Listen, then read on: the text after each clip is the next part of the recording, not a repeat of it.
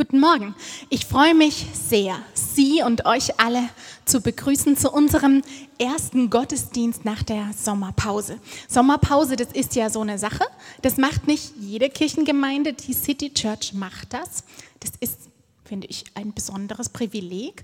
Und ich freue mich sehr, dass ihr den Weg wieder hergefunden habt. Noch dazu, wo wir jetzt ähm, das nächste Privileg genießen, nämlich hier im Haus der Begegnung Gottesdienste zu feiern. Und ich bin da der Kirche, der Landeskirche enorm dankbar.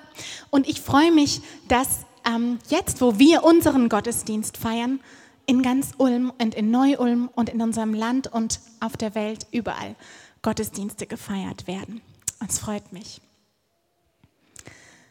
Fünf Worte, die dein Leben verändern die es verändern können, wenn du Gott erlaubst, es zu verändern. Alles, was wir so aus eigener Kraft tun, ist begrenzt. Aber was Gott in unserem Leben tut, das hat Wirkung. Und diese Predigt möchte ich anfangen mit einer kleinen Beobachtung. Ähm, das ist schon ein bisschen her. Da äh, musste ich mal wieder zu Ikea und was umtauschen. Ihr kennt alle Ikea hier in Ulm. Parkplatz rappelvoll. Also Ikea streicht ja wieder, man sollte ja keine Werbung machen, aber ja, ähm, wenn das Budget nicht für mehr reicht. Also jedenfalls, ich kreise auf diesem Parkplatz und kreise und kreise und kreise, habt ihr bestimmt auch schon erlebt. Und dann erspähe ich jemanden, der gerade das letzte Paket in den Kofferraum verstaut. Also ranfahren, Blinker setzen. Das wird es nicht mehr lange dauern, der parkt aus. Und dann warte ich und der Mann schiebt diesen Rollwagen weg, kommt wieder, macht nochmal Kofferraum aus, denke, oh. Der guckt, ob alles gut verstaut ist. Ist ja auch richtig. Dann steigt er ein und ich sehe, wie er so den Gurt holt. Dann macht er da irgendwas am Spiegel. Ich warte und warte und warte. Und irgendwann, da wird mir klar, der lässt mich warten. Absichtlich. Ich glaube ja, dass das ein unheimlich netter Mensch ist, normalerweise, aber dass er mich da wirklich absichtlich hat warten lassen. Und dann habe ich was gelesen, das ist typisch. Psychologen haben das wohl untersucht und eine Studie mit Autofahrern gemacht. Und es ist wohl ganz normal, dass wir uns wesentlich mehr Zeit beim Ausparken lassen, wenn da jemand auf diese Lücke von uns wartet, als wenn da überhaupt niemand ist. Und ganz ehrlich, ich finde das irgendwie abartig. Aber wisst ihr was? Ich war dann nochmal bei Ikea mit meinen Kindern und nach dem Ikea-Besuch saßen schon alle im Auto. Alle waren angeschnallt, außer mir. Und irgendwann fragt meine Tochter, Mama, warum fahren wir nicht los? Und wisst ihr was? Ich sag zu ihr, ich muss mich doch auch noch anschnallen und ihr wolltet doch eine Conny hören, also Conny diese Kinder-CDs. Und dann sagt sie, das machst du doch sonst auch alles beim Fahren. Und es stand natürlich so ein fetter SUV hinter mir mit einer unheimlich hübschen Frau drin. Und ich weiß nicht, irgendwie hat das offenbar mich, also es nicht, es ist, es ist eher peinlich, aber offenbar hat das dazu geführt, dass ich mich auch so verhalten habe. Naja, dieser Studie von diesem Psychologen zufolge ist es sogar so, wenn man dann so kurz hupt, ja, einfach nur so, um auf sich aufmerksam zu machen, dann lässt man die Leute viermal so lange warten. Und ich fürchte, ihr kennt das Phänomen alle und natürlich nur von der Seite der Wartenden. Ich bin vermutlich die Einzige, die auch warten lässt, so wie dieser Mann, der mich warten ließ. Also ich finde, es ist eine abartige Neigung, aber offenbar ist sie da. Es fällt uns schwer, anderen Platz zu machen. Und ähm, das nennt man Territorialismus. Habt ihr das schon mal gehört? Wir sind alle Territorialisten. Und jetzt ist es wichtig, dass ihr richtig zuhört. Nicht Terroristen, ja, das habe ich nicht gesagt. Nicht, dass nachher merkwürdige Gerüchte entstehen, was hier so gelehrt wird. Territorialisten. Und das Wort habe ich auch nicht erfunden. Das könnte man ja meinen. Nein, dieses Wort gibt es wirklich und es beschreibt dieses Phänomen, was man überall beobachten kann, also beim Parken, aber auch in Biergärten. Wir waren am Bodensee und da war so ein schöner großer Biergarten und was passiert da? Wenn Leute nach einem Tisch suchen, dann bleibst du unbewusst länger sitzen. Es ist einfach so. Auch wenn du eigentlich normalerweise längst aufstehen und gehen würdest. Oder wer Kinder hat oder auf so einem Spielplatz mal war. Die Kinder sitzen gelangweilt auf einer Schaukel, überhaupt keinen Bock auf gar nichts. Aber in dem Moment, wo ein anderes Kind kommt und sich bei der Schaukel hinten anstellt, weil es schaukeln will, ist es von dieser Schaukel nicht mehr runterzubekommen.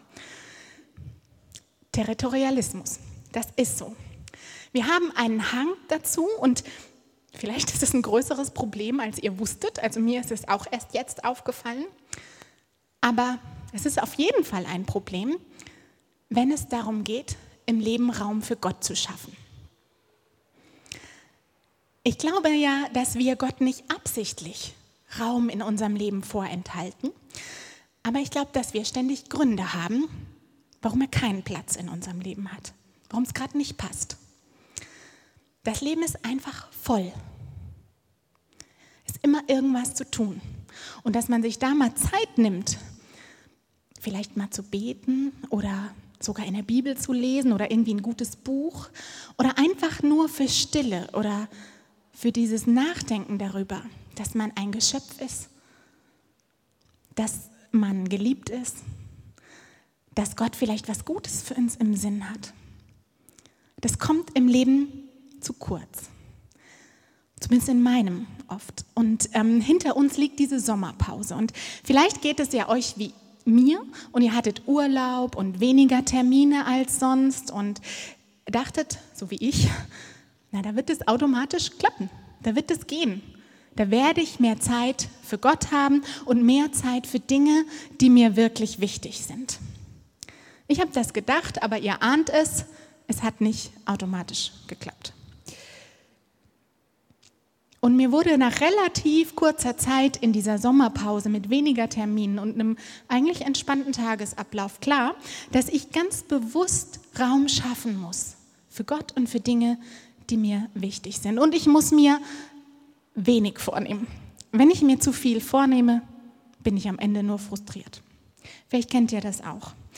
Und deswegen haben wir bei dieser Themenreihe, die heute startet, gesagt, ein Wort pro Woche. Vielleicht schaffen wir das. Vielleicht ist es möglich, wirklich verändert zu werden, wenn man nur eine Sache, wenn man sich nur an ein Wort hält, jede Woche. Und das erste Wort heißt Nein. Und Nein ist ein wichtiges Wort. Nein kann uns befreien und helfen, Grenzen zu setzen. Im ersten Moment klingt Nein natürlich nicht so mega attraktiv wie Ja. Aber Nein ist wichtig und wir müssen mit Nein anfangen. Denn Nein hilft uns Platz zu schaffen für Gott. Wisst ihr, es gab auch mal eine Zeit, da haben wir alle das Wort Nein geliebt. Könnt ihr euch erinnern, wann das war? Ja, ungefähr so. Anderthalb, zwei, drei, so ungefähr. Komm, räum mal die Bauklötze weg. Nein. Ess doch dein Gemüse auf. Nein. Oder lass die anderen auch mal damit spielen. Nein. Also die ersten Jahre in unserem Leben haben wir alle sehr gerne Nein gesagt und unsere Eltern hatten alle Hände damit voll, uns beizubringen, dass wir nicht das Zentrum des Universums sind und nicht das Wichtigste, was es gibt auf der Welt. Und das ist ja auch richtig. Ist wichtig. Wir haben im besten Falle Regeln gelernt. Wir haben gelernt, uns anzupassen. Wir haben gelernt, uns mal unterzuordnen. Wir haben gelernt, auch den Erwartungen von anderen zu entsprechen. Und das ist was sehr Wichtiges. Aber es wird problematisch, wenn wir vor lauter Anpassung an andere, an die Gesellschaft, an was auch immer, nicht mehr in der Lage sind, im richtigen Moment Nein zu sagen. Nein sagen ist nämlich unbequem. Wir ernten dafür auch kein Lächeln und auch keine Anerkennung. Und ich habe da während dieser Sommerpause was gelesen. Da schreibt jemand, wenn du so oft wie ich Ja gesagt hast und irgendwann gemerkt hast, dass du dich ausgepowert und leer fühlst, statt voller Tatendrang und Zuversicht, dann brauchst du ein neues Wort in deinem Leben, Nein. Ich weiß, Nein ist kein schönes Wort, kein positives Wort und keiner mag es, keiner druckt es auf ein T-Shirt. Aber als ich anfing, Nein zu sagen, hat sich mein Leben geändert. Wir müssen, glaube ich, wirklich lernen, im richtigen Moment Nein zu sagen, wenn in unserem Leben Platz sein soll für die Sachen, die uns wichtig sind. Für Gott, für unseren Partner, für unsere Kinder, für unsere Berufung, für unsere Werte. Wenn Gott eine Rolle im Leben spielen soll, dann müssen wir Raum für ihn schaffen. Gott zwingt sich nämlich nicht auf.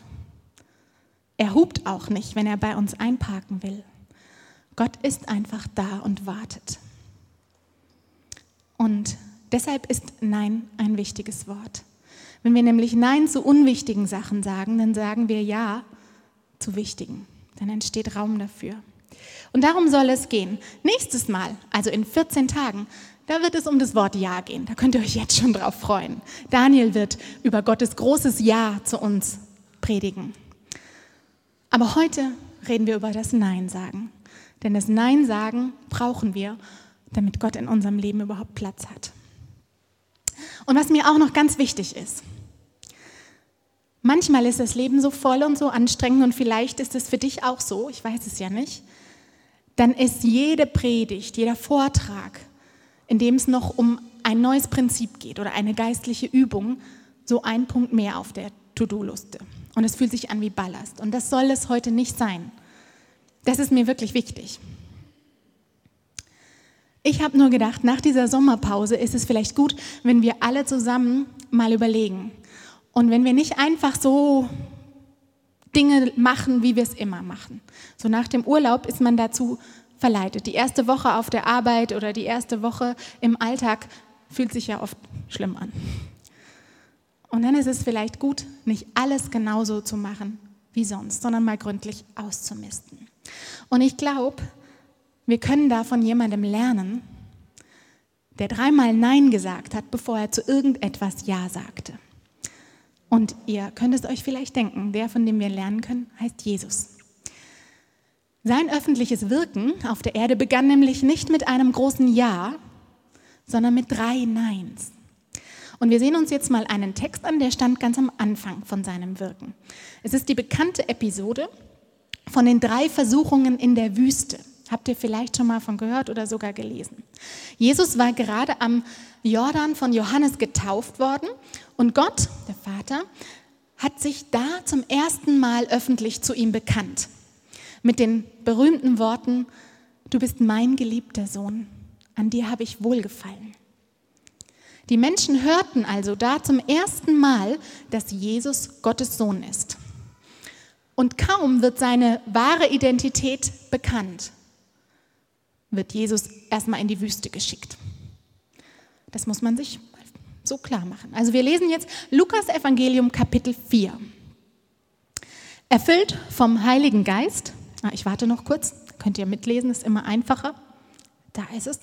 Erfüllt vom Heiligen Geist verließ Jesus die Gegend am Jordan. Der Geist Gottes führte ihn in die Wüste, wo er sich 40 Tage lang aufhielt. Dort war er den Versuchungen des Teufels ausgesetzt. Jesus aß nichts während dieser ganzen Zeit und schließlich war er sehr hungrig. Da sagte der Teufel zu ihm, wenn du Gottes Sohn bist, dann befiehl doch, dass dieser Stein Brot wird. Aber Jesus wehrte ab. Es steht in der Heiligen Schrift, der Mensch lebt nicht allein von Brot. Jesus antwortete dem Teufel mit einem Zitat aus dem Alten Testament. Der Mensch lebt nicht allein von Brot.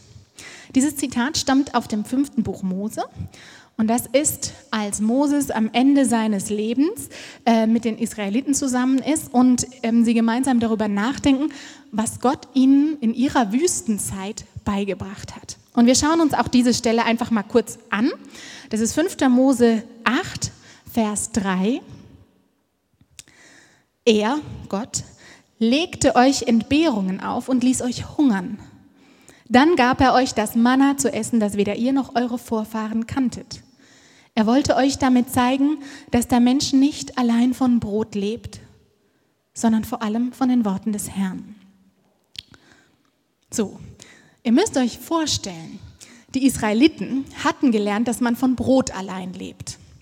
Sie hatten nämlich generationenlang als Sklaven im Ägypten gelebt und dort mussten sie Ziegel herstellen und daraus Lagerhallen bauen. Und in diesen Lagerhallen hat man Getreide eingelagert und daraus wurde Brot gebacken.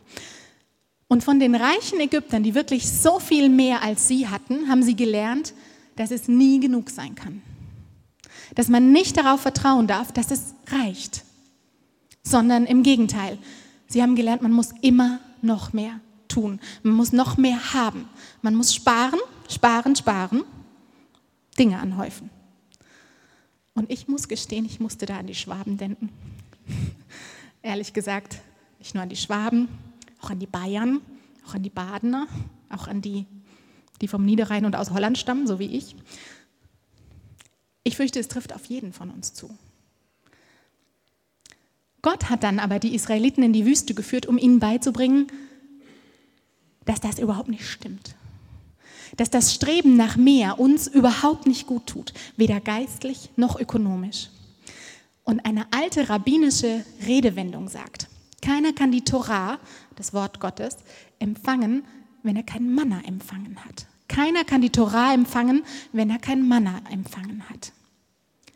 Und das bedeutet, nur wer versteht, dass Gott ihn versorgt und ihn liebt, kann auch sein Wort verstehen. Nur wer verstanden hat, dass Gott ihn liebt und für ihn sorgt, der kann auch verstehen, was Gott sagen will und tut und was in der Bibel steht.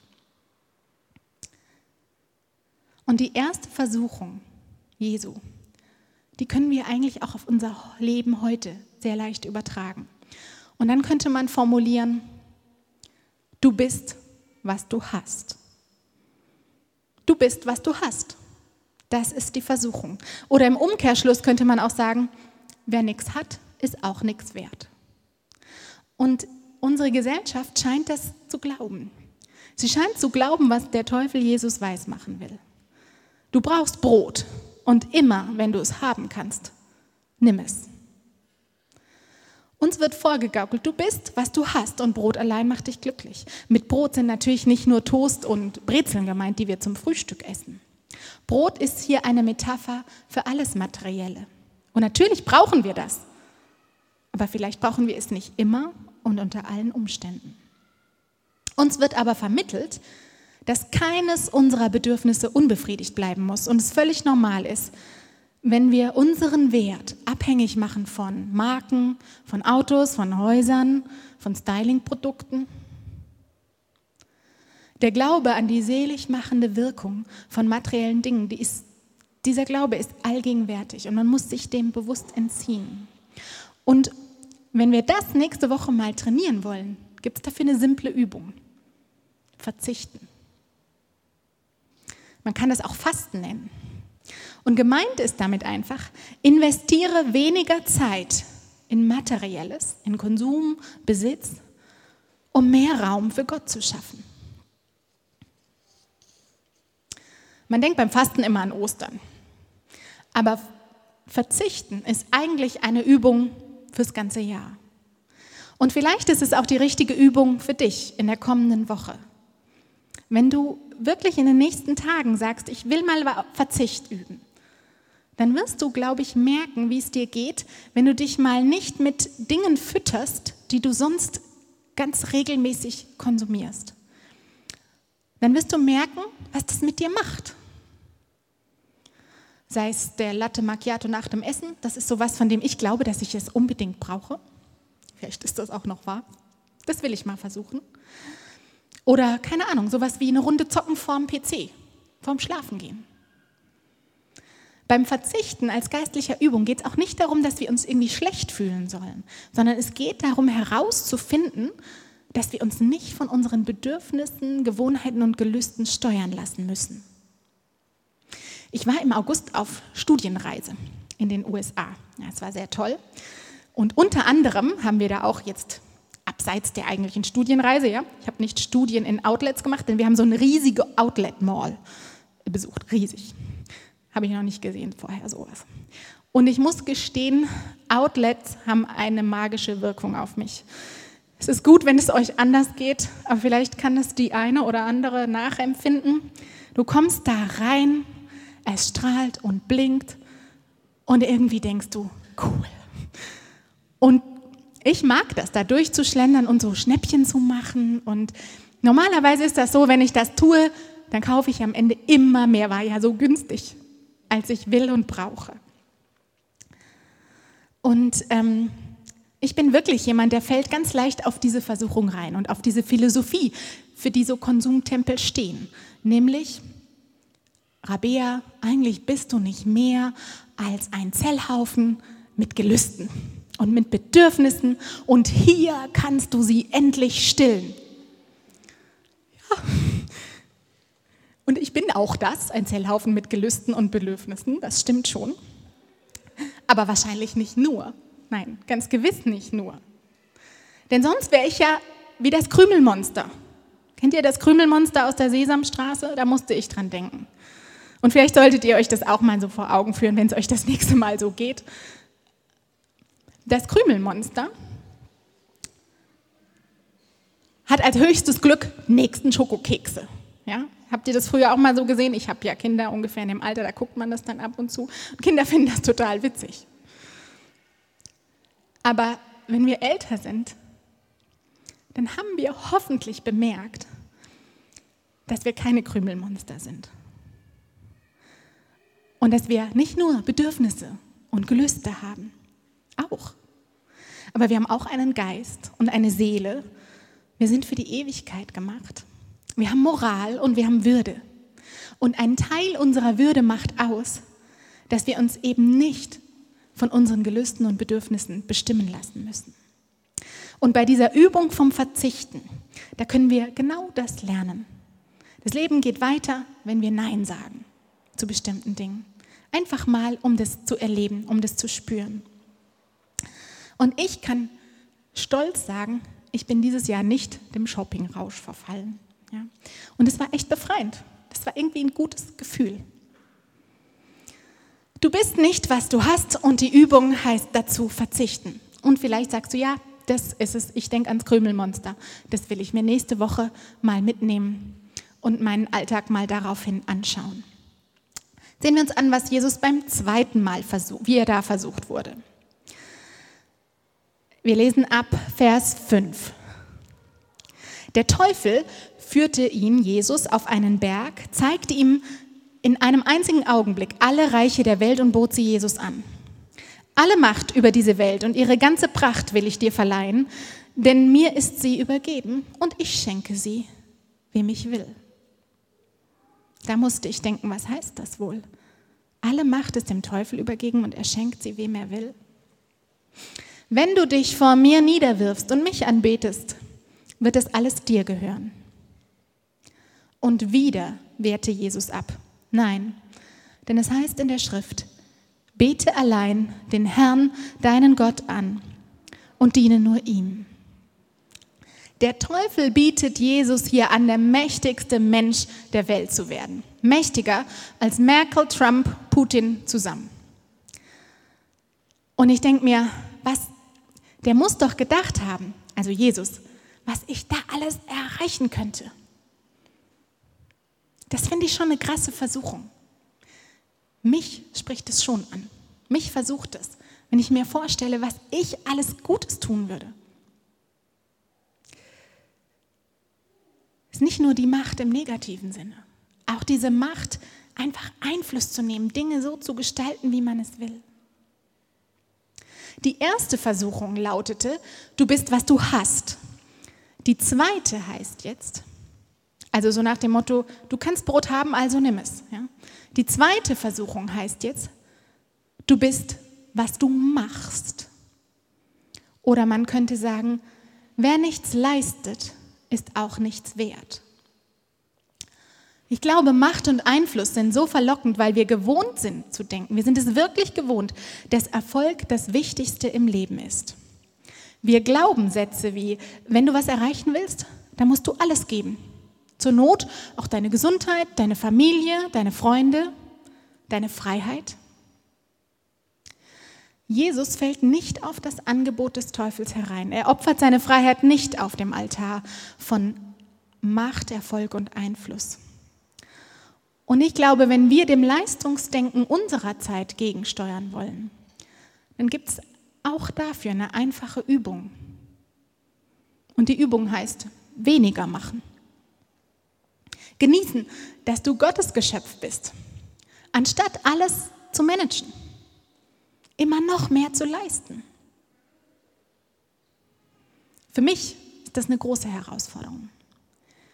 Und dahinter verbirgt sich das Prinzip vom Sabbat. Nimm dir doch nächste Woche mal Zeit zum Nichtstun.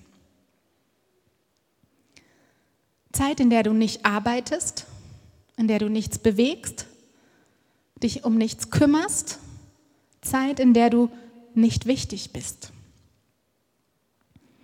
Und ich muss sagen, dieser Satz, als ich ihn mir aufgeschrieben habe, fiel er mir nicht leicht. Ich krieg den selber leicht in den falschen Hals. Ich bin nämlich gerne wichtig.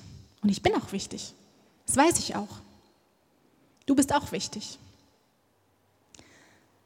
Aber es ist wichtig, sich ab und zu mal klar zu machen, dass man auch nicht wichtig ist.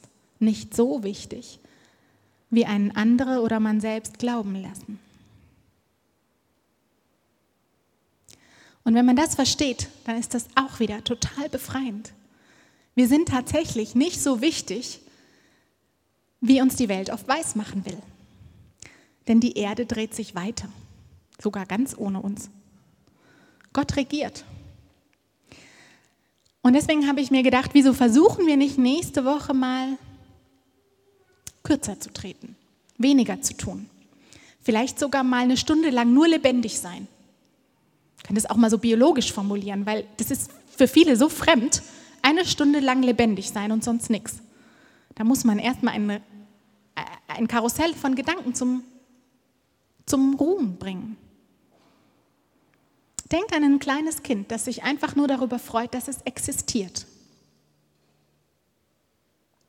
Bei dieser zweiten Versuchung spielt der Teufel mit dem menschlichen Bedürfnis nach Erfolg, mit unserem Bedürfnis, was zu erreichen und dem Drang, was zu leisten. Aber Jesus ließ sich nicht verführen.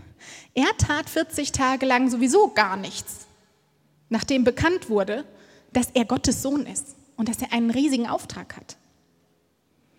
Und auch dann, als er anfing zu wirken, nahm er sich immer wieder solche Sabbatzeiten. Er zog sich zum Beispiel auf die Spitze eines hohen Berges zurück, während seine Jünger echt Stress hatten, miteinander stritten und die wichtigsten Weltfragen diskutierten. Zog er sich zurück. Er suchte die Einsamkeit, als Hunderte von Menschen ihn wirklich brauchten und auf ein Wunder von ihm hofften. Er ging in den Garten Gethsemane, als der Druck auf ihn und auch auf die Seinen wirklich hoch wurde, wirklich hoch. Ich habe mir so gedacht, vielleicht ist es auch für dich dran, weniger zu tun und echt zu überlegen, wie kann ich das nächste Woche machen? Wie kann ich nächste Woche mal irgendwie eine Zeit haben, wo ich nur lebendig bin? Wie kann ich weniger Überstunden machen? weniger Verantwortung tragen, weniger wichtig sein, aber mehr einfach nur da sein. Schauen wir uns noch die dritte und letzte Versuchung an. Wir lesen wieder ab Vers 9. Der Teufel nahm ihn auch mit nach Jerusalem und stellte ihn auf die höchste Stelle des Tempels. Wenn du Gottes Sohn bist, dann spring von hier hinunter, forderte er Jesus auf. In der Schrift steht doch, Gott wird dir seine Engel schicken, um dich zu beschützen. Sie werden dich auf Händen tragen, sodass du dir nicht einmal an einem Stein stoßen wirst. Hier zieht der Teufel jetzt alle Register. Ja, er zitiert jetzt sogar aus der Bibel. Bis jetzt hatte das immer nur Jesus gemacht. Hier zitiert der Teufel selbst aus Psalm 91. Und ich dachte wieder, wow, auch die Bibel, auch Gottes Wort lässt sich echt leicht missbrauchen. Aber Jesus weist ihn auch diesmal zurück. Es steht aber auch in der Schrift, du sollst den Herrn, deinen Gott, nicht herausfordern. Und nachdem der Teufel alles versucht hatte, um Jesus zur Sünde zu verleiten, verließ er ihn für einige Zeit. Er verließ ihn für einige Zeit. Hier merkt man schon, Versuchungen sind keine einmalige Sache. Das sollte man sich auch klar machen. Die kommen immer wieder. Dieses Mal hier bei der dritten Versuchung reizt der Teufel Jesus So nach dem Motto, jetzt zeig doch endlich mal, was du drauf hast. Und er krönt das Ganze noch mit Worten aus Psalm 91. Und Jesus, der kontert so in typisch rabbinischer Art. Also das ist hier so ein, wenn man, äh, wenn man die Schriften kennt und wenn man viele Texte gelesen hat aus dieser Zeit, dann sieht man, das ist hier so ein Ping-Pong. Das ist so was typisch rabbinisches. Er nimmt nämlich einfach eine andere Bibelstelle und hebelt die erste aus. Aber weiter geht es nicht. Typisch rabbinisch wäre es jetzt gewesen, dass sich da so ein ewiges Hin und Her, so wie beim Ping-Pong-Spielen, daraus entwickelt. Aber Jesus lässt sich hier nicht herausfordern. Der Teufel sagt, hey, komm schon, du bist toll, sagst du, du bist Gottes Sohn, dann mach doch auch mal was Tolles. Äh, ist doch kein Problem, steht doch sogar in der Bibel, darfst du doch machen. Und mein Sohn, habe ich da gedacht, ja, fünf ist der, der fährt gerade voll auf solche Wettbewerbe und solche Machtkämpfchen ab. Aber mit fünf ist das normal. Mit fünf will man sich messen und seine Grenzen ausloten. Und vielleicht ist das auch später im Leben immer mal wieder normal. Vielleicht sind auch Männer und Frauen da ein bisschen verschieden. Ich habe so einen Mann, der liebt Wettkämpfe. Ja. Ähm, aber trotzdem, und das gilt auf jeden Fall für meinen Mann, nur dass jetzt hier nicht wieder die nächsten falschen Gerüchte entstehen, wenn man ein gewisses Alter hat, dann muss man sich nicht auf jeden dieser Wettkämpfe einlassen. Vor allem nicht auf völlig unnötige. Nicht auf Kämpfe, wo es einfach nur darum geht, toller zu sein oder irgendwen zu beeindrucken, irgendetwas zu demonstrieren, ohne Sinn und Verstand. Also Männer, hört jetzt gut zu. Jesus lässt sich nämlich hier nicht ein auf das Spiel, was wir im Kindergarten alle gespielt haben. Er hat es nicht nötig, den Teufel zu beeindrucken, indem er Gottes Macht herausfordert. Ich meine, was hätte das auch gebracht, wenn er sich da von dieser Klippe stürzt und die Engel ihn fallen, damit bewiesen ist, er ist der Sohn Gottes? Was hätte ihm das gebracht? Bewunderung vielleicht? Jesus braucht die Bewunderung vom Teufel nicht. Er weiß, wer er ist. Und er vergeudet seine Kraft nicht, um Eindruck zu schinden. Und er fordert Gott auch nicht heraus, nur um besser dazustehen. Und ich habe mich gefragt, wie oft tust du eigentlich Dinge, nur um Eindruck zu machen? Was tust du in deinem Leben, nur um anderen zu gefallen? Versuchung Nummer drei lautet, du bist, was andere von dir halten. Dein Wert ist abhängig von dem, was andere denken. Aber das stimmt nicht. Du bist Gottes Geschöpf.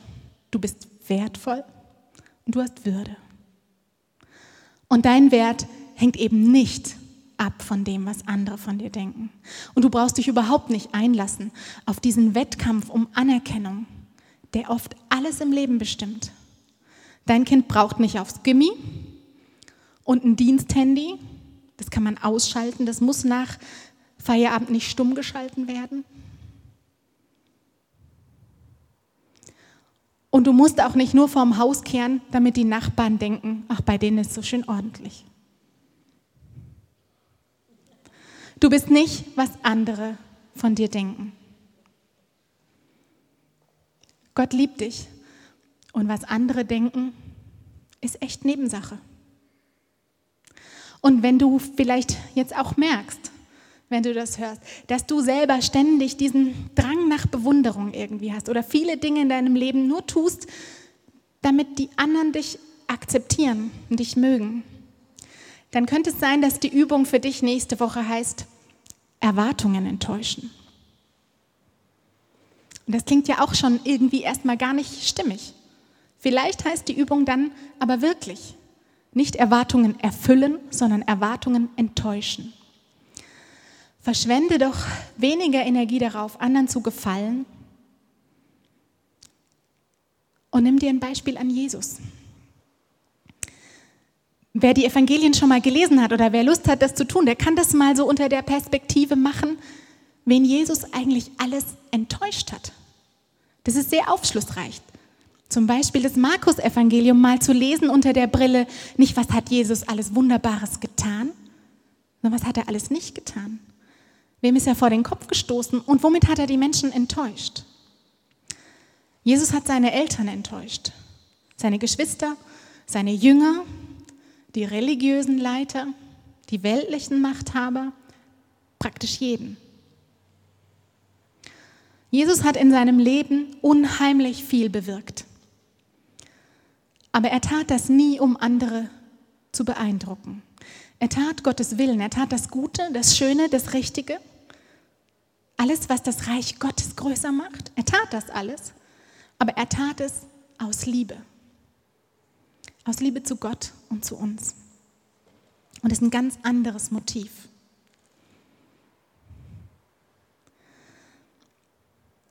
Jesus musste in seinem Leben, ach schau mal, ich sehe da gerade, ich muss hier mal kurz vermitteln, kurze Pause, Knopf. Schau mal, deine Mama ist hier vorne und dein Papi. Ich dachte, es ist besser, wenn ich kurz unterbräuche, sonst. Ja, na klar. Ich habe doch gerade von weniger tun und Pausen und sowas gesprochen. Passt doch ganz gut. Jesus musste in seinem Leben jedenfalls immer wieder Nein sagen. Sogar ganz zuletzt, als er am Kreuz hing. Und da schrien einige, du hast doch andere gerettet. Dann steig doch runter vom Kreuz und rette dich selbst. Aber Jesus tut es nicht. Und ich finde, das Kreuz und was da geschehen ist, dass Jesus da gestorben ist, das wirkt doch im ersten Moment wie so ein dickes, fettes Nein. Nein zu allem, wofür Jesus stand, wofür er steht und für alles, was er getan und gelehrt hat. Aber die Wahrheit ist, dass es ein Ja war. Es ist nur nicht auf den ersten Blick zu verstehen gewesen. Denn Gott hat Jesus auferweckt. Er ist auferstanden. Und alles hat einen neuen Anfang bekommen. Und es ist eigentlich ein großes Ja, ein großes Ja zur Vergebung, ein großes Ja zur Gnade, ein Ja zu uns, ein Ja zum Leben und zur Liebe. Und darum wird es in 14 Tagen gehen, wenn Daniel predigt. Und das solltet ihr nicht verpassen, merkt euch das schon mal vor. 14 Tagen, gleicher Ort. Aber wie ich schon sagte, diese Woche geht es erstmal ums Nein sagen, ums Raum schaffen, ums Platz schaffen für Gott in unserem Leben.